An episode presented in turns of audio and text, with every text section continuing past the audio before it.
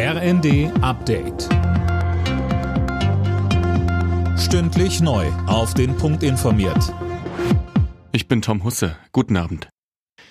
Der Städte- und Gemeindebund verlangt nach dem Auslaufen des 9-Euro-Tickets eine Nachfolgelösung. Es müsse ein bundesweit gültiger, einheitlicher und günstiger Tarif folgen, so Hauptgeschäftsführer Landsberg im Handelsblatt. Einzelheiten von Lisa Hofmann. Wir brauchen keinen kurzen ÖPNV-Sommer, sondern ein flächendeckendes ÖPNV-Land, sagte Landsberg der Zeitung und verlangte auch gleich mehr Geld von Bund und Ländern. Nur damit sei es möglich, mehr Busse und Bahnen fahren zu lassen und auch die tariflichen Angebote deutlich zu verbessern. Ähnlich äußerte sich auch der Verbraucherzentrale Bundesverband, der ebenfalls konstant günstige Ticketpreise fordert, damit der Nahverkehr gestärkt und die Fahrgäste gehalten werden. Erstmals seit Ende April hat Russland die ukrainische Hauptstadt Kiew attackiert. Raketen sind auf Ziele in Außenbezirken abgefeuert worden.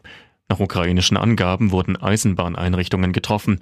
Moskau dagegen erklärte, es seien frisch aus dem Westen gelieferte Panzer zerstört worden.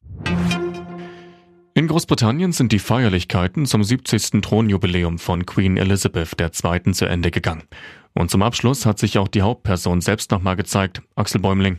Komplett in Grün und mit einem Lächeln trat die 96-Jährige auf den Balkon des Buckingham Palace in London und winkte den Zehntausenden Menschen bei der riesigen Abschlussparade zu. Über das ganze Land verteilt hatte es zuvor Zehntausende Picknicks und Straßenfeste gegeben. Die vergangenen Tage hatte die Queen einige Programmpunkte ausgelassen, weil sie sich nicht fit genug fühlte. Rafael Nadal hat zum mittlerweile 14. Mal die French Open gewonnen. Im Finale von Paris setzte sich der spanische Tennisstar glatt in drei Sätzen gegen den Außenseiter Kasper Roth aus Norwegen durch. Für Nadal ist es der 22. Grand Slam-Titel. So viele hat kein anderer.